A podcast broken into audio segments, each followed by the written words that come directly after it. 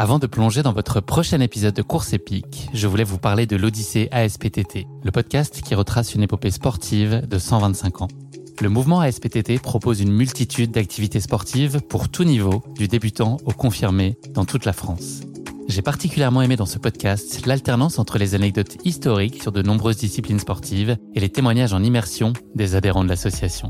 C'est à la fois rythmé, vivant et instructif.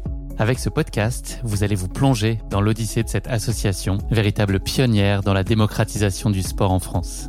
Et puis les quatre épisodes de l'odyssée ASPTT mettent en lumière ce qu'il y a de plus essentiel dans le sport selon moi. Les notions d'égalité, de solidarité, d'inclusion et d'accessibilité. Et dont la course à pied est d'ailleurs une très belle expression, vous êtes bien placé pour le savoir.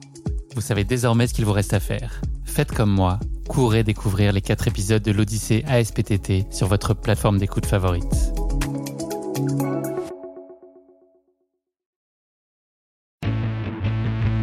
La décision de l'abandon est très très dure à, accepter sur le moment, mais même après. Et encore plus après, je dirais, parce que quand tu repenses à ta course, tu, tu te dis deux, trois jours après, en fait, j'aurais pu le faire. Pendant les, les 20 bornes qui suivent, je vais voir que mes pieds et le sol pendant la nuit je sens que je peux plus faire autrement, donc j'ai fini par m'allonger sur le, le bas-côté et je me suis fait une sieste d'un quart d'heure, je crois. J'ai fini par être réveillé par un de mes, mes suiveurs qui est venu me tapoter sur l'épaule parce que je pense qu'il a dû flipper que j'ai fait un malaise et que je sois inconscient sur le bord de la route. Et j'avais qu'une envie, c'était d'enlever ce sac, d'enlever ses chaussures et ses chaussettes et de dormir, de rentrer en voiture, d'aller me coucher et, et d'en finir. Bonjour à tous, je suis Guillaume Lalu et je suis ravi de vous retrouver dans ce nouvel épisode de Course épique. Merci à tous d'être chaque jour plus nombreux à nous suivre et merci également pour vos retours très positifs sur les précédents épisodes. N'hésitez pas à nous suivre sur Instagram et à partager ce podcast lors de vos prochains Blabla Run ou encore en story Instagram pour continuer à le faire connaître à tous les passionnés de running et de trail comme vous et moi. Pour notre épisode d'aujourd'hui, cap à l'ouest pour aller vivre une aventure qui plante son décor au cœur de la Bretagne à l'occasion de l'ultramarin du Morbihan. Anthony va y partager avec nous ce qui s'annonçait comme un grand moment de fraîcheur au bord de la mer, si seulement la canicule ne s'en était pas mêlée ce jour-là. Un épisode sur le fil où plane le fantôme de l'abandon, des pépins physiques, des doutes, une chaleur écrasante, et dans lequel l'amitié, vous le verrez, joue un rôle clé. Bienvenue sur Course épique, le podcast running et trail qui vous fait vivre dans chaque épisode une histoire de course inoubliable grâce au témoignage de son invité. Athlète émérite, coureur confirmé ou anonyme passionné, quand la légende d'une course et la destinée d'un coureur se rencontrent, c'est dans Course épique qu'elle se raconte. Course épique, c'est un invité, une course, une histoire hors du commun. Bonne écoute Salut Anthony, je suis ravi de te recevoir dans ce nouvel épisode de Course épique. Salut Guillaume, euh, merci à toi de me recevoir surtout. C'est un plaisir, écoute, ce quatrième épisode s'appelle sobrement L'ultramarin d'Anthony Le Bourris. Si tu devais lui donner un titre plus original, ça serait quoi? Euh, Plus original, j'aurais dit euh, La revanche d'un blond. Je ne sais pas si tu fais un rapprochement avec un fameux film euh, grand succès des années 90. Je vois bien, oui. Vous comprendrez un peu plus tard pourquoi ça s'appelle comme ça. Parfait. Bah écoute, on arrête d'en savoir plus. Comme le veut la tradition, est-ce que tu pourrais te présenter à nos auditeurs en quelques mots? Oui, euh, donc Anthony euh, Le Bourris, comme tu l'as dit, breton, euh, runner depuis 2016 et ancien basketteur. J'ai fait beaucoup de basket quand j'étais plus jeune, j'en ai fait pendant 24 ans. Suite à des blessures à répétition, j'ai réorienté un petit peu mes envies de sportives. Et donc voilà, la course à pied depuis 2016. Et t'es plutôt trail ou course sur route? J'ai commencé avec de la avec de la route, comme la plupart des coureurs. Et mais je m'oriente de plus en plus vers le trail parce que c'est vrai que c'est une discipline qui est complètement différente. Tu découvres pas mal de paysages assez magnifiques. Rien qu'en restant en France, tu peux découvrir des, trucs de, ouf. Donc voilà, je m'oriente vers le trail parce que c'est une autre façon de gérer ta course et euh, tu peux voir du pays. C'est un peu plus sympa. Et tu as un format de prédilection sur le trail? Euh, non, je le cherche encore pour être honnête. Euh, j'ai fait du court, j'ai fait du moyen, j'ai fait du, du, plus long. Moi, j'aime bien tout ce qui est entre 25 et 35 km parce que tu peux courir sans, sans camelback. Et je déteste courir avec un, un camelback sur le dos, donc euh, ça, ça me va bien. D'accord. Et ta motivation principale pour à courir, c'est quoi? Qu'est-ce que tu cherches dans cette pratique? Ouais, C'est un peu un exutoire euh, du quotidien un peu comme comme chaque coureur, je pense. Moi, je suis, je travaille dans le digital. Je suis sur mon ordi cinq jours par semaine, beaucoup d'heures par jour. Donc voilà, je suis assis sur ma chaise face à mon écran et j'ai besoin d'évacuer un petit peu, un petit peu tout ça à ma façon. Donc ça se fait, ça se fait en courant. Ok. Et une semaine type pour toi hors préparation, ça ressemble à quoi?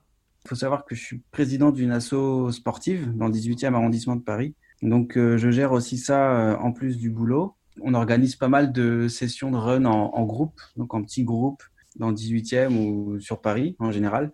Donc, euh, ouais, ça se résume à deux, trois sorties en groupe avec l'asso. Et, si tu veux faire la pub de l'asso, c'est le moment ou jamais de dire son nom. Préfeu Partez, bien évidemment, l'association qui s'appelle Préfeu Partez dans le 18e. Tout le monde est bienvenu pour euh, venir courir avec nous une ou deux fois pour voir comment ça se passe. Avec un terrain de jeu qui est principalement du côté de Montmartre. Voilà, donc euh, on aime tout ce qui est dénivelé. Euh, pour revenir au trail, c'est un peu le terrain de prédilection des trailers parisiens, donc ils viennent tous sur Montmartre pour faire un peu de dénivelé, des escaliers, euh, un peu de côte. Donc euh, c'est un terrain euh, plutôt sympa. En plus, le soir ou très tôt le matin, il n'y a pas grand monde et il n'y a pas besoin de s'arrêter pour laisser passer les voitures. Donc ça, c'est plutôt cool aussi. Merci beaucoup pour cette intro, Anthony. pour continuer à percer tous tes secrets, place au redoutable exercice de la basket chinoise, la première rubrique de ce podcast. Le principe est simple, la basket chinoise c'est un portrait chinois mais en version coureur. J'ai donc trois questions pour toi pour cette basket chinoise. Pour commencer, si tu étais un personnage de fiction, qui serait-il et pourquoi? Un personnage de fiction, alors je vais retourner dans les années 90 après euh, La revanche d'un blond. Cette fois, je vais citer un autre film, euh, un grand succès des années 90, encore une fois, qui est American Pie. Et euh, je m'identifie pas mal dans le personnage qui s'appelle Post Caca. Donc, euh, pour ceux qui connaissent un peu moins ce film, Postkaka, c'est un personnage qui joue pas un grand rôle dans le film, mais son nom parle de lui-même. Euh, voilà, c'est, je m'identifie à lui parce que euh, dès que je fais un petit peu de, de vitesse, que j'envoie un petit peu sur un 10 km ou un semi, c'est trouble digestif instantané et j'arrive toujours pas à solutionner ce problème. Voilà pourquoi je m'identifie à ce, à ce personnage au nom si doux et poétique. Et donc, ça altère tes performances ou tu arrives à passer outre? Non, ça altère mes performances. Il y a des courses où j'arrive mieux à le gérer que d'autres, mais j'ai un très mauvais souvenir, notamment du marathon de Nantes en 2018, si je me trompe pas. Donc marathon de Nantes que j'ai fini en 3h45 et j'ai passé euh, le semi en 1h euh, je crois, où j'étais sur la base de 3 heures. Et tout de suite après le semi-marathon, euh, ces troubles digestifs qui m'ont qui m'ont un peu gâché la course. J'ai même pensé à, à, aller dans les buissons, sauf qu'il n'y avait pas de buissons. Donc voilà, c'est une petite anecdote euh, au passage, mais c'est vrai que ça me porte un petit peu préjudice sur certaines courses.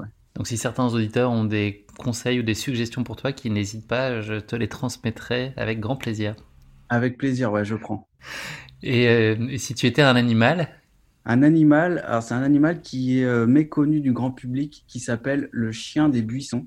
Effectivement. C'est un, petit, euh, un petit mammifère qui physiquement euh, fait 35 cm de long, je pense, qui est un mix entre un chien et un, castor, je ne sais pas trop euh, comment le définir, qui vit en Amérique du Sud. Et en fait, cet animal vit en groupe.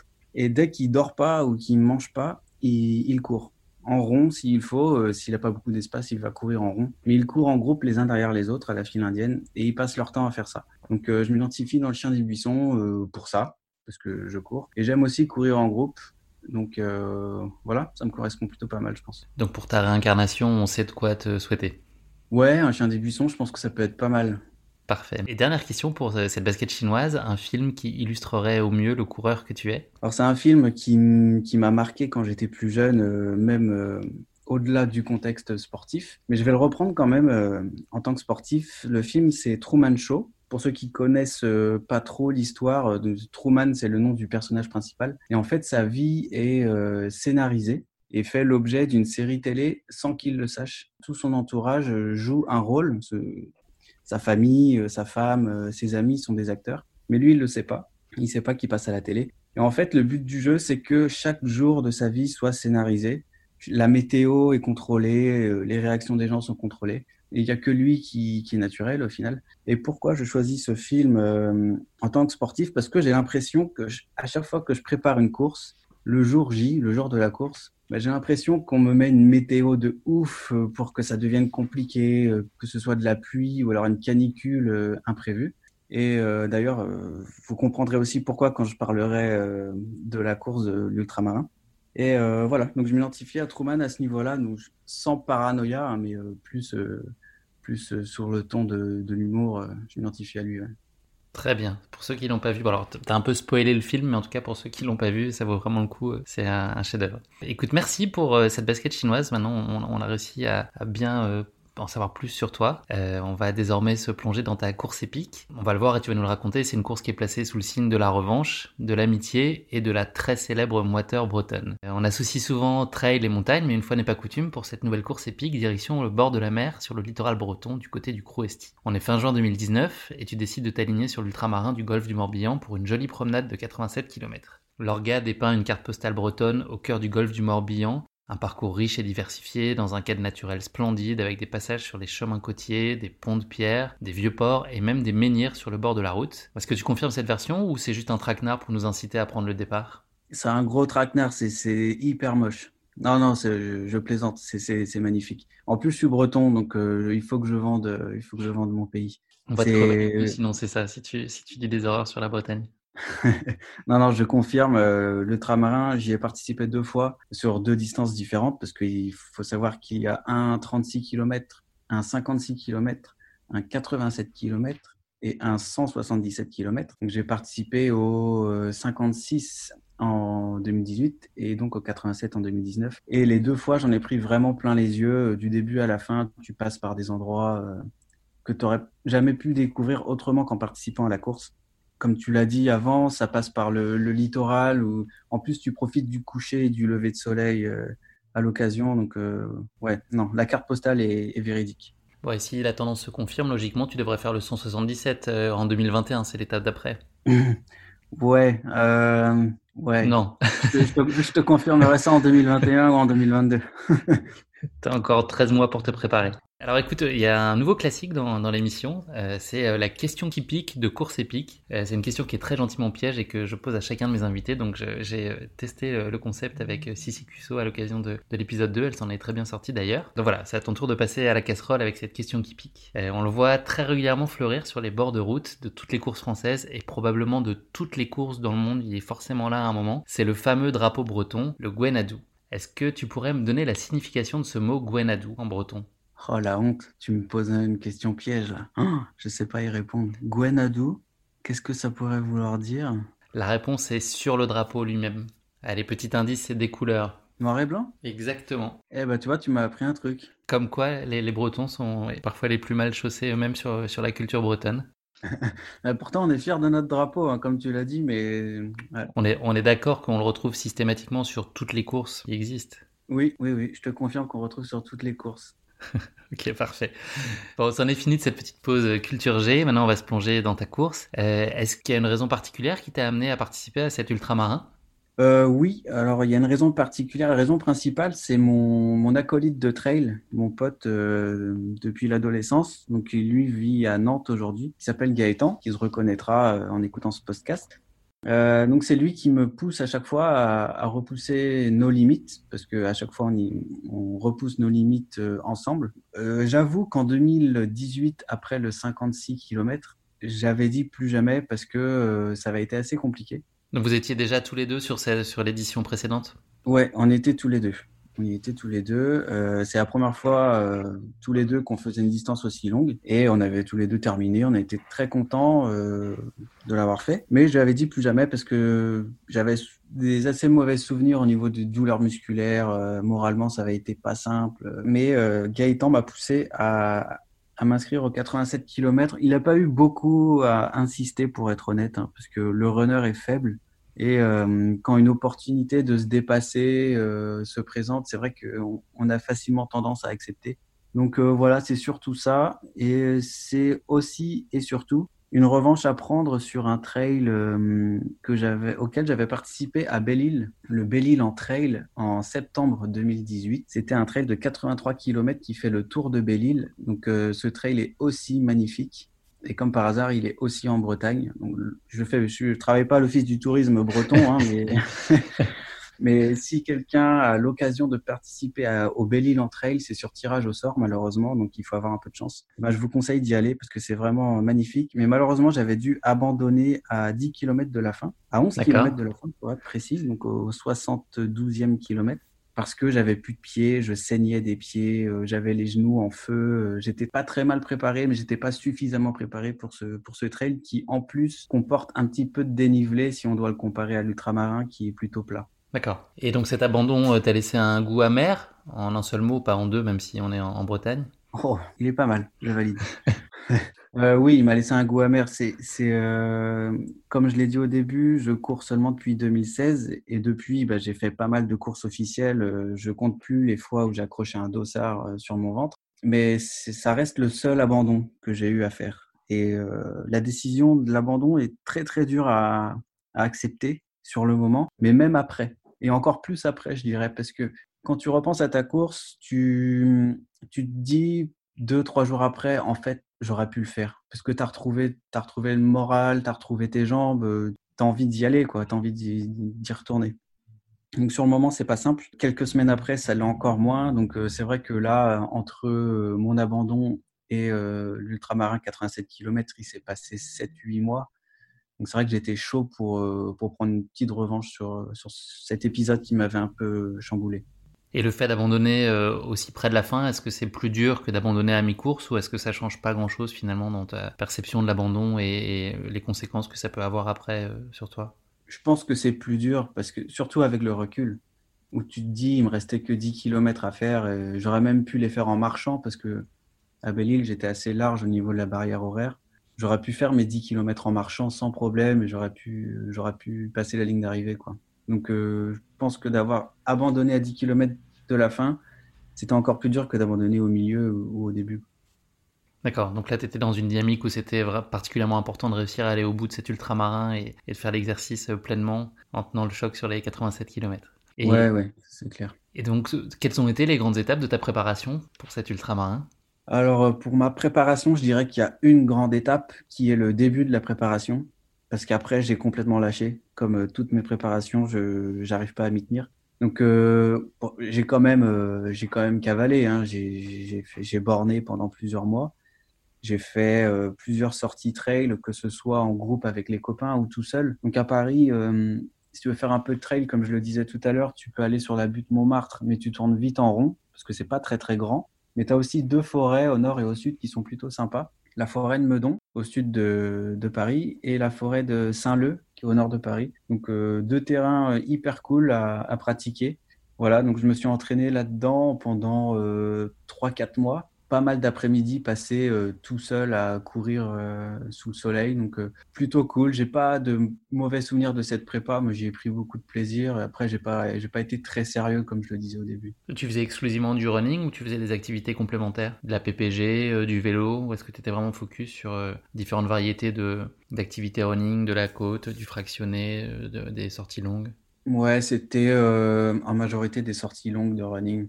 Du vélo, bah, malheureusement, j'habite euh, j'habite un quartier de Paris où il est difficile de pouvoir ranger son vélo, donc j'en ai pas. Et euh, du PPG, parfois, je me motive à en faire euh, le matin ou le week-end, mais c'est vrai que je tiens 10 minutes, un quart d'heure parce que je le fais tout seul, et puis après, ça me gonfle, donc j'arrête. Je sais que c'est pas bien, et je sais que le PPG, c'est hyper important pour, pour le running. Quand tu es gainé, tu cours plus facilement. Quand tu es musclé du dos, tu cours plus facilement. Tout ça, ça, ça va de pair. Mais non, c'était surtout des sorties longues euh, tout seul à, avancer. Et, voilà. C'est en gros, c'était ça ma prépa. D'accord. Et donc tu termines cette prépa, est-ce que tu te sens en confiance et armé pour aller au bout Ou est-ce qu'il y a une part d'incertitude sur euh, tes capacités, sur le fait que peut-être tu culpabilises de ne pas t'être préparé euh, aussi bien qu'il aurait fallu ou de façon très, très organisée? Non, je suis plutôt confiant. à la fin de ma prépa, je suis plutôt confiant sur la course qui, qui s'annonce. Je suis en bonne condition physique. Euh, j'ai perdu les quelques kilos que je voulais perdre, même s'il n'y en avait pas beaucoup. Je crois qu'il y en avait deux ou trois. Euh, non, je suis. Ouais. Il n'y a, pas de, a pas de doute qui s'installe dans ma tête. Je me prends même au jeu de, de me fixer un objectif euh, chrono. Donc, pour rappel, 87 km. Je m'étais fixé une barrière de 12 heures pour terminer le, la course, sachant qu'il n'y a pas de dénivelé. Ça me, ça me semblait plutôt raisonnable pour mon, mon petit niveau de bébé trailer. Et la barrière horaire était de combien de temps? La barrière horaire de la course, elle était fixée à 18 heures. Donc voilà, je prévoyais d'arriver 6 heures avant la barrière horaire qui était plutôt large. quoi. D'accord. On, va l'entendre dans ton récit, mais tes amis ont joué un rôle vraiment important sur cette course, un rôle clé. Tu les as retrouvés en Bretagne C'était des amis qui vivaient sur place ou c'est des amis qui t'ont suivi depuis Paris et qui sont venus avec toi?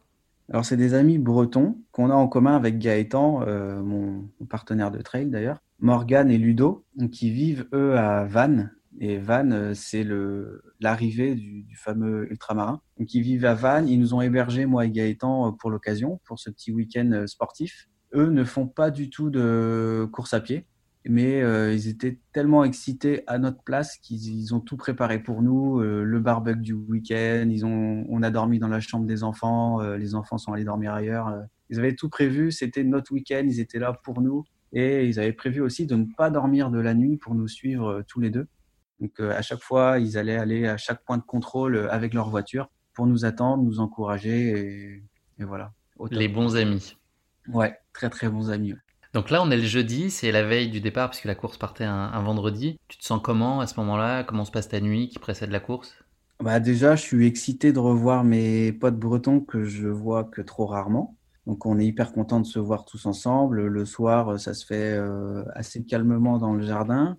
On, ne résiste pas à une bière ou deux pour les retrouvailles, mais on reste, on reste sérieux.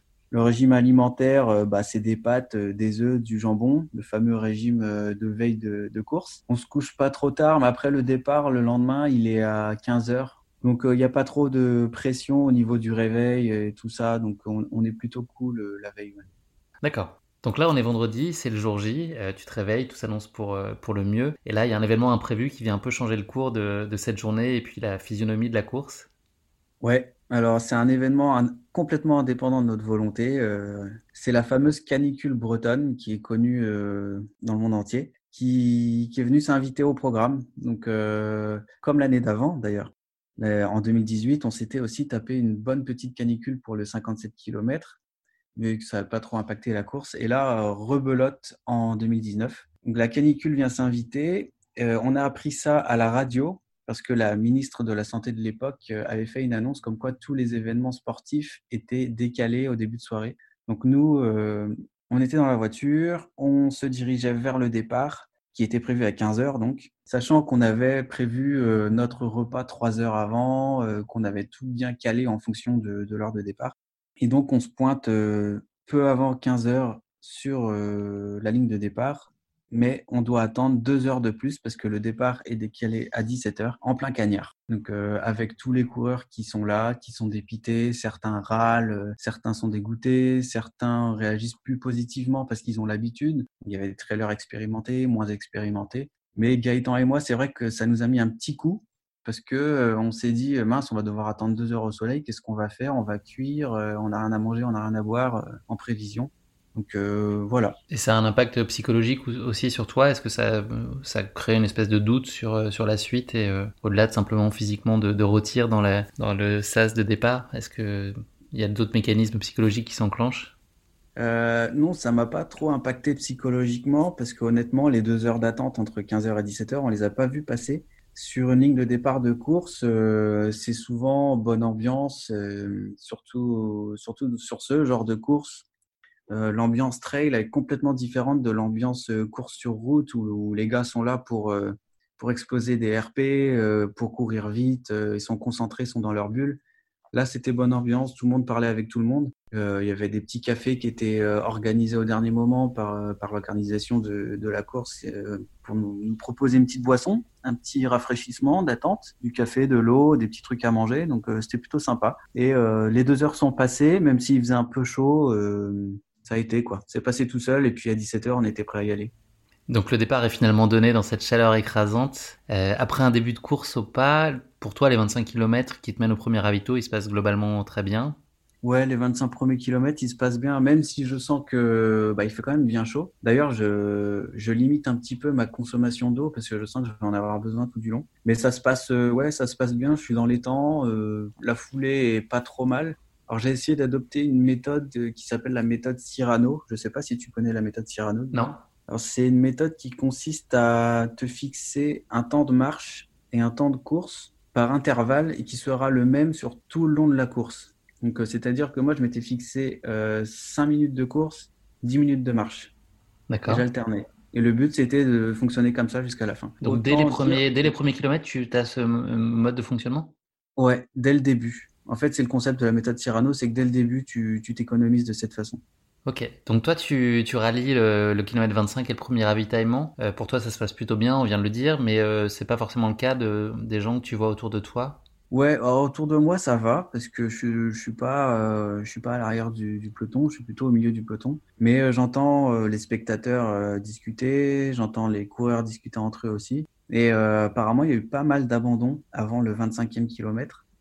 Si je me trompe pas, je crois qu'il y a eu à peu près 30% d'abandon avant le 25e ou avant le 30e du moins, ce qui est quand même assez énorme sur une course euh, qui fait 87 bornes parce qu'on n'est même pas à la moitié de la course. Donc euh, pas mal de gars et pas mal de coureurs ont, souffert de la chaleur apparemment. Donc euh, ça me rassure d'un côté parce que je me dis que je suis pas le seul à, à en souffrir, donc je, ne suis pas si mal préparé que ça. Mais dans ma tête ça va encore et je suis plutôt confiant parce que moi ça va. D'accord. Et tes amis, ils sont là autour de toi déjà au premier ravitaillement? Ils ont fait le, déplacement jusqu'à ce, point d'étape?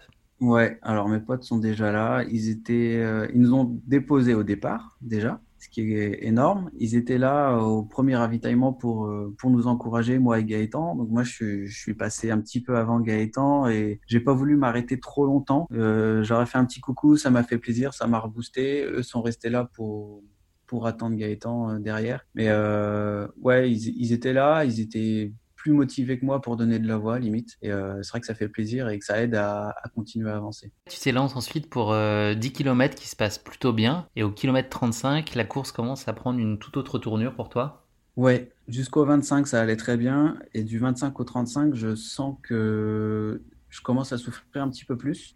Alors, c'est pas forcément musculaire, mais c'est surtout euh, des vertiges, euh, un petit syndrome de déshydratation qui commence à s'enclencher. Et je me rends compte que j'ai pas bu tant que ça. mon camelback est encore à plus qu'à moitié plein alors que je l'ai pas rempli. L'eau est chaude en plus, donc euh, quand j'ai envie de boire, c'est c'est pas agréable. Et là, je me dis que j'ai mal géré le début de course à ce niveau-là. C'est que bah, j'ai pas bu assez. En plus, j'avais acheté des petites barres énergétiques j'avais jamais testé avant. Ils avaient acheté euh, la veille de la course et euh, j'arrivais pas à les manger parce que ça m'écœurait, donc j'arrivais pas à m'alimenter. Je pense que je manquais de sucre aussi, et donc c'était des vertiges, euh, un peu le tournis, et ça commençait à être assez dur. Et par contre, c'était dans la tête. C'était pas forcément le corps, mais c'était la tête qui commençait à peiner. Ok, et donc là, on a passé à peu près 6 heures de course, il est 11 heures. T'arrives tant bien que mal à rejoindre le ravitaillement du kilomètre 45, et là, tes amis te réservent une petite surprise. Ouais, ah, ils sont toujours forts pour les surprises, euh, Morgan et Ludo, mais euh, là c'était une surprise assez inattendue sur euh, un ultra trail. Ils m'attendaient avec une petite bière. J'avais très envie de l'accepter parce que j'avais très soif, mais le petit ange sur mon épaule m'a dit non, ça va pas t'aider, ça ça va pas aider à nourrir tes muscles. Alors je sais pas si j'ai eu raison de la refuser. Je pense que j'aurais pu l'accepter avec du recul, ça aurait pas changé des masses ma course, mais ils étaient là, ça, c'est le, plus important. Mais j'ai refusé poliment la, petite bière qu'ils me proposait.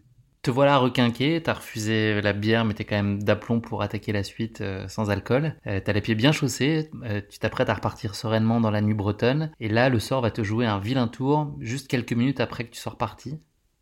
Ouais, alors comme tu l'as dit, je suis reparti bien chaussé, parce que pour une fois, et c'était la première fois que je pensais à ça, j'avais préparé des chaussettes de rechange. Et c'est hyper important quand on fait un trail, d'avoir des chaussettes de rechange parce qu'on ne sait jamais ce que la météo va nous réserver. Donc là, j'avais tout bien préparé, j'avais changé mes chaussettes, je m'étais même lavé un petit peu les pieds avant de bien les sécher. Donc j'étais prêt à repartir, j'étais tout content. J'ai mis un peu de temps à repartir pour être honnête, parce que comme je l'ai dit euh, juste avant, j'avais petit vertige, donc je me suis reposé un petit peu. Mais j'ai fini par repartir encouragé par mes potes, et euh, j'ai fait quoi? 100, 200 mètres dans la nuit. Donc euh, là, c'était la frontale, on voyait rien parce que sur le littoral breton, autant dire qu'il n'y a pas d'éclairage public. Donc j'avance à tâtons un petit peu, euh, pas trop vite, et euh, je commence à mettre les deux pieds dans une énorme flaque de vase. Et là, les chaussettes propres, eh ben, c'était, elles étaient plus propres. Les pieds étaient trempés. Euh, là, tu prends un petit coup, tu dis ah c'est pas possible, je vais devoir me taper le reste de la course avec les pieds trempés et plein de vases dans les chaussures.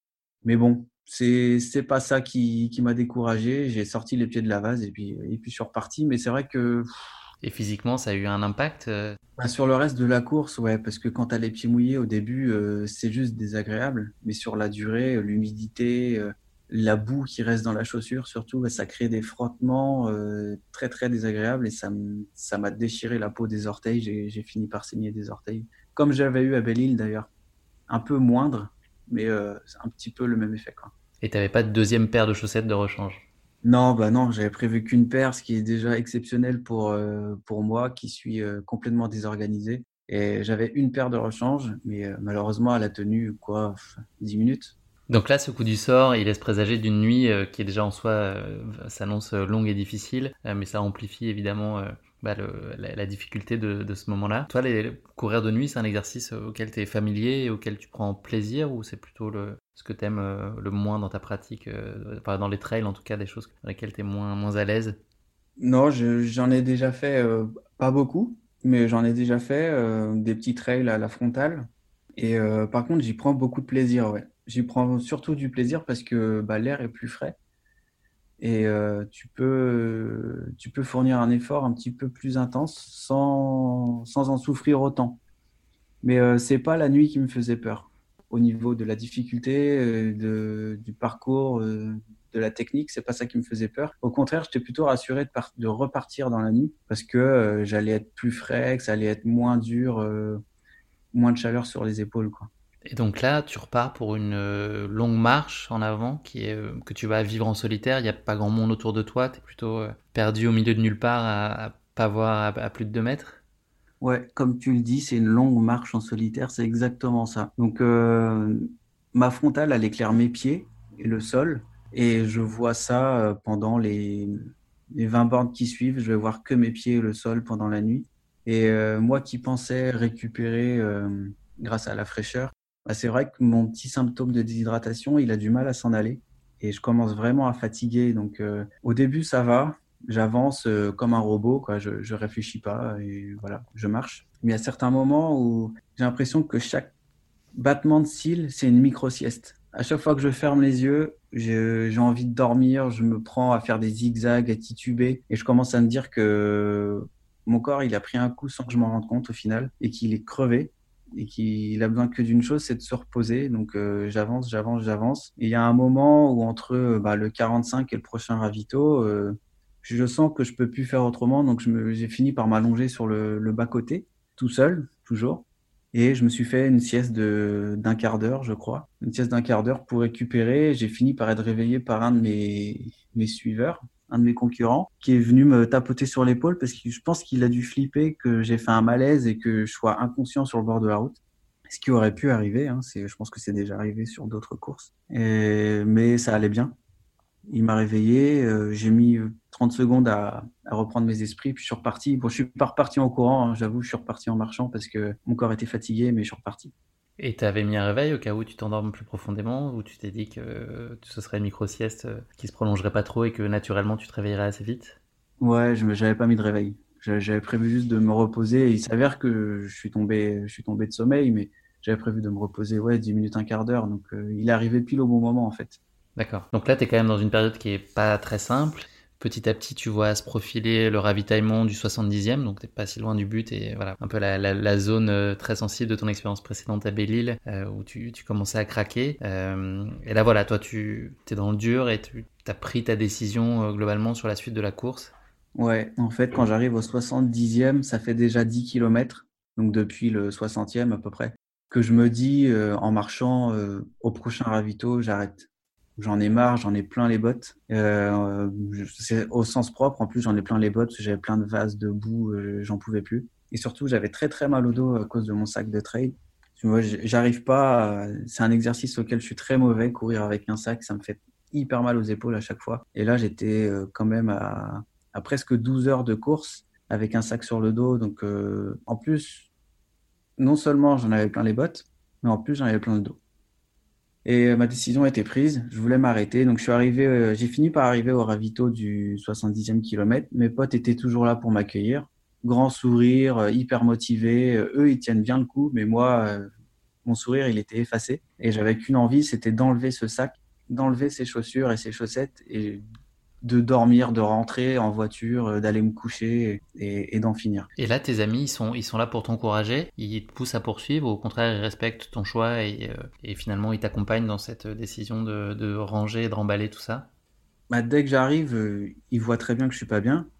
Et moi, je leur dis clairement, euh, voilà, j'arrête ici, quoi. Surtout quand ils voient que j'enlève mon sac et mes chaussures, euh, ils commencent à se dire, bon, bah, apparemment, il a pris sa décision. Mais heureusement, ils ont été plus forts que moi, ils m'ont poussé.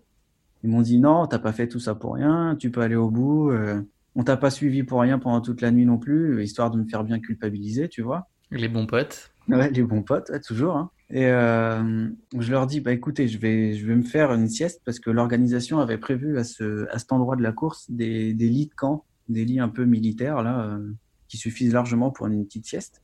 Donc euh, je me suis allongé sur un lit et je leur ai dit, je dors une heure et vous me réveillez dans une heure et puis je vous dis ce qu'il en est, quoi, si je suis prêt à partir ou pas.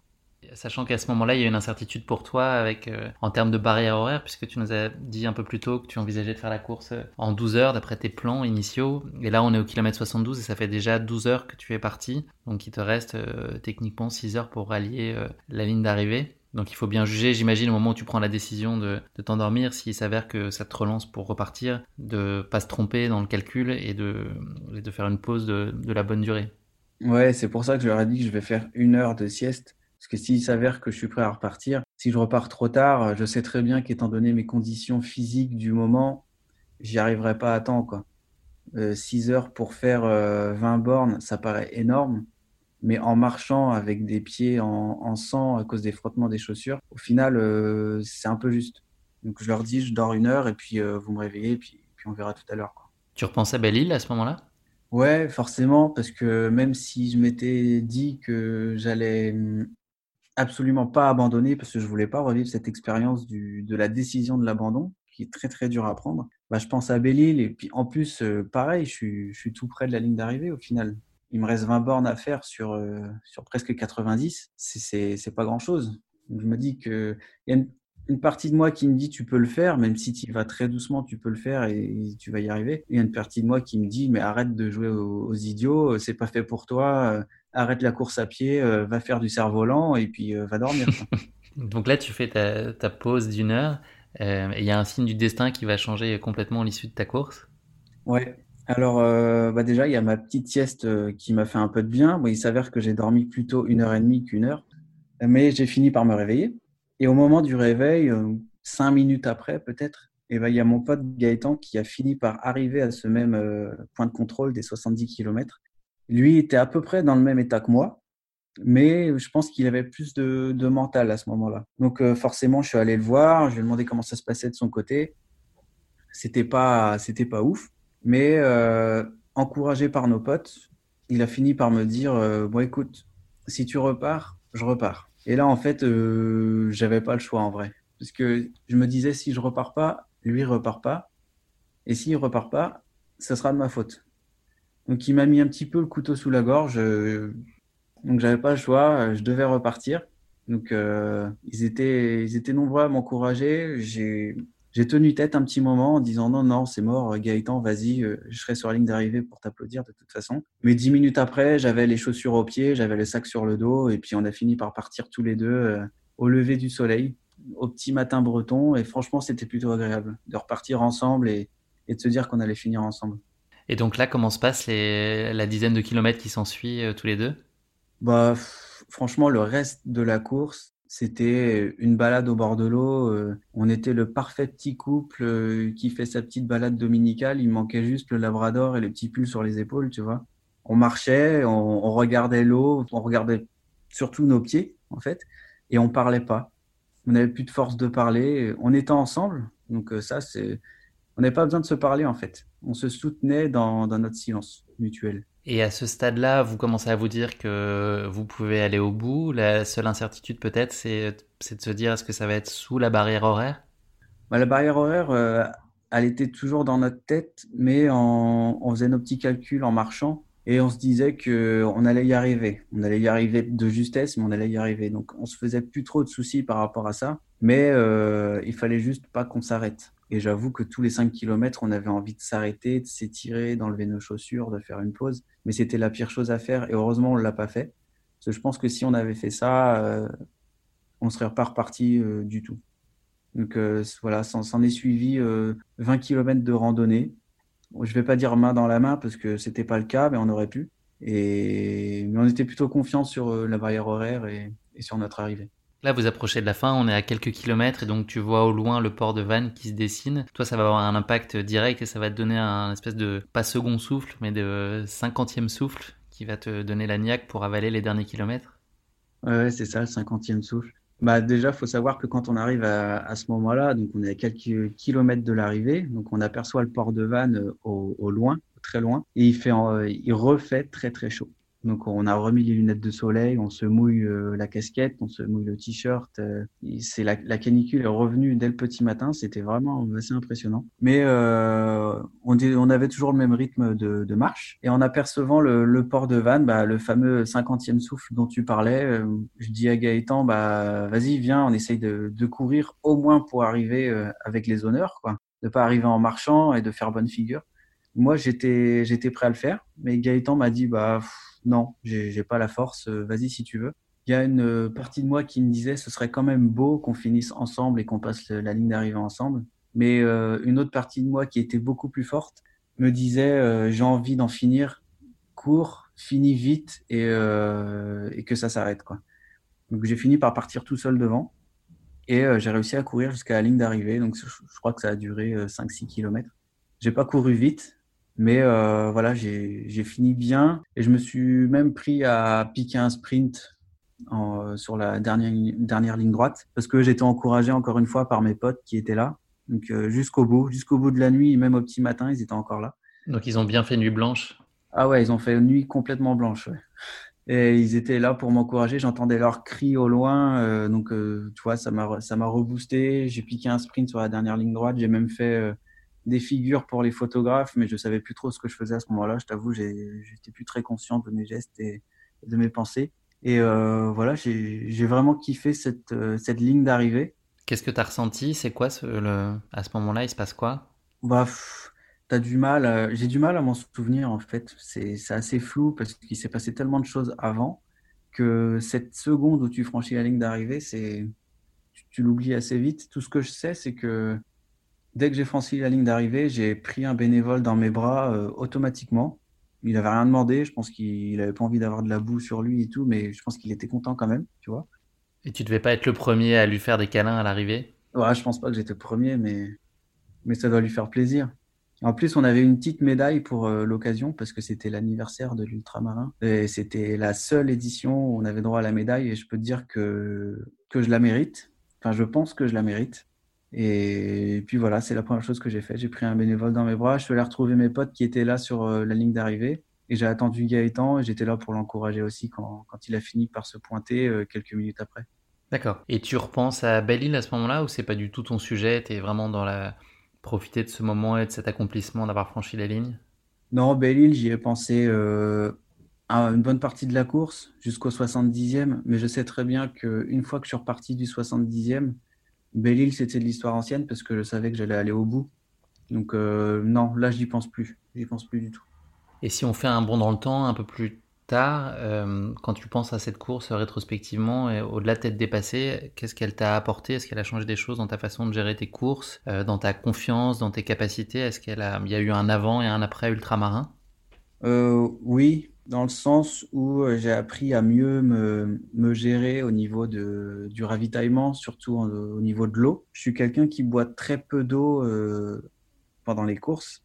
Comme je le disais au début, sur des trails de 35 km, je prends même pas de camelback parce que je ressens je ressens pas le besoin de boire. Mais c'est pas parce qu'on ressent pas le besoin de boire qu'il faut pas le faire en fait. Et il aura fallu cette course pour que j'en prenne vraiment conscience, même si je le savais plus ou moins avant, que sur chaque course il faut boire un peu d'eau euh, très très régulièrement.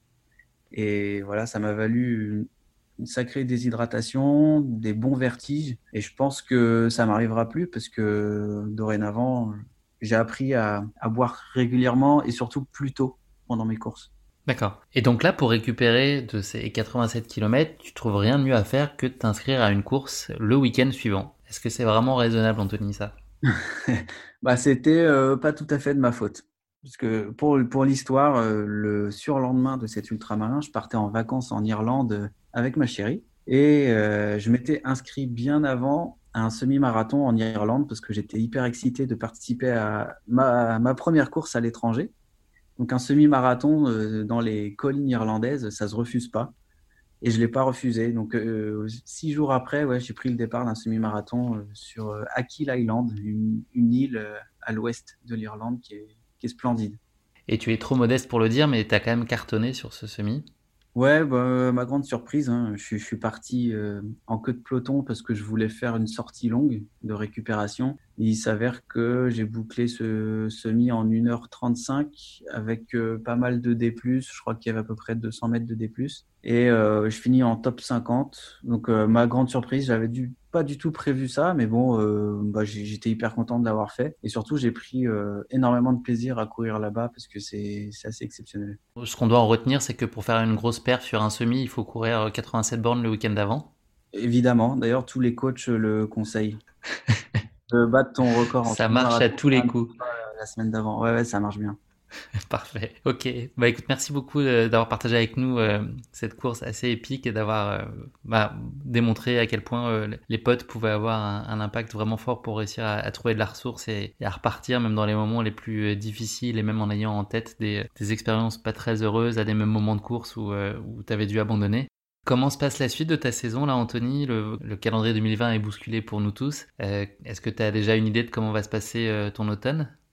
Bah, pas vraiment. Tout ce que je sais, c'est que j'ai hâte de reprendre les activités avec euh, Préfeu Partez, l'association euh, qu'on a euh, sur Paris. Après, à titre personnel, euh, j'ai pas trop d'objectifs. J'ai le marathon de Nantes auquel je devais participer euh, au mois d'avril, mais qui a été annulé qui est décalé en octobre. J'espère vraiment pouvoir y participer parce que je voudrais m'approcher de la barre des 3 heures. C'est un objectif que j'ai en tête. Et euh, le semi de Paris qui a aussi été décalé, euh, sur lequel je compte beaucoup parce qu'il me tarde de valider un semi sous les 1h30. Ce que tu n'as jamais fait jusqu'ici? Non, je l'ai pas encore fait. C'est vrai que c'est un, un truc qui manque un petit peu à ma bucket list de coureur, c'est faire moins d'une heure trente sur semi. Je pense que je peux le faire largement, mais j'ai jamais su gérer euh, ce genre de course. Donc euh, voilà, j'attends impatiemment ces deux courses-là. Parfait. Eh bien, écoute, merci beaucoup pour ce témoignage. Euh, on approche de la fin de l'épisode. Je te propose de le conclure non pas avec le mot de la fin, mais avec le motto de la fin. Le motto, c'est euh, une espèce de devise qui t'anime et qui t'habite. Qu'est-ce que ce serait pour toi la phrase à laquelle tu t'accroches euh, dans ta pratique sportive, mais peut-être plus globalement dans ta vie? Oui, alors donc le mon motto, ce serait euh, en tant que bon Montmartrois que je suis, euh, la phrase c'est la difficulté n'est pas l'escalier, c'est la première marche. Je trouve ça plutôt sympa déjà parce que j'habite à Montmartre et que les escaliers, bah, je les connais bien. Mais c'est vrai que quand y penses, euh, même si tu as un escalier qui te semble ardu devant toi, commence par faire un pas, que ce soit le pied gauche ou le pied droit. Tu montes la première marche et ça va te sembler hyper facile. Et tout ce que tu as à te dire, c'est que les autres marches, bah, ce sera aussi facile. Il suffit juste d'y aller par étapes. Il faut se lancer. Il faut se lancer. Donc parfois, tu as un escalier qui est très très long et euh, arrivé en haut de l'escalier, bah, tu n'as qu'une envie, c'est c'est d'arrêter de le monter. Mais pense à, juste à la marche qui suit et ça va rouler tout seul. Parfait. Ben, écoute, un très joli motto que je vais essayer de m'appliquer. Effectivement, il faut faire le premier pas et prendre chaque euh, étape euh, l'une après l'autre. Merci pour cette petite pause euh, philosophique. Juste avant de se quitter, cette fois, c'est vraiment, vraiment la fin. Je suis fan de musique, on se connaît un petit peu, donc je pense que cette information t'avait pas échappé. Est-ce que tu pourrais nous parler du morceau qui te fait revenir d'entre les morts quand t'as as un coup dur et que c'est un passage difficile ou au contraire un, morceau qui va t'aider à t'emballer et à lancer la machine de façon encore plus folle? Quel titre ça serait? Alors ce serait euh, Prodigy Smack My Beach Up. Je pense que ça te parle. Ça me parle effectivement. Si tu te motives pas sur ce son-là, je pense que c'est dur de, de te motiver. Il y a peut-être même le risque que ça te motive trop. Ouais, alors euh, c'est vrai qu'il faut pas l'écouter sur un marathon au début du marathon. Sinon, le mur des 30, t'es sûr que tu l'as. Parfait. Écoute, ouais, c'est un grand classique. Le clip est, vaut aussi le coup d'œil euh, en passant. Euh, écoute, merci en tout cas de nous avoir emmenés pour cette euh, belle balade en, en Bretagne et euh, bravo à toi d'être venu à bout de cet ultramarin. Euh, J'espère que tu auras l'occasion de le refaire et le revivre bientôt. Alors les merci. 177, je sais pas, mais bon, si c'est le cas, je viendrai t'en parler avec plaisir. Je compte sur toi. Merci beaucoup en tout cas, c'était un plaisir de te recevoir et, et d'échanger avec toi. Euh, je te souhaite euh, bah, plein de belles choses pour la suite, pour la reprise, pour l'assaut, pour ton calendrier et tes différents objectifs de l'année 2020. À bientôt Anthony. Merci Guillaume, à toutes. Salut, à bientôt. Merci à tous de nous avoir écoutés et d'avoir partagé avec nous la course épique d'Anthony. J'espère que cet épisode vous aura plu et je vous donne rendez-vous très bientôt pour une nouvelle course épique. D'ici là, prenez bien soin de vous. À bientôt.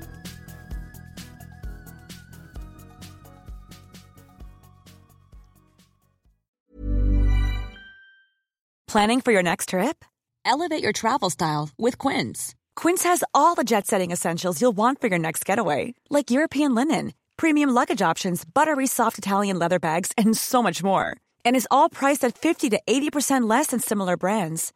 Plus, Quince only works with factories that use safe and ethical manufacturing practices.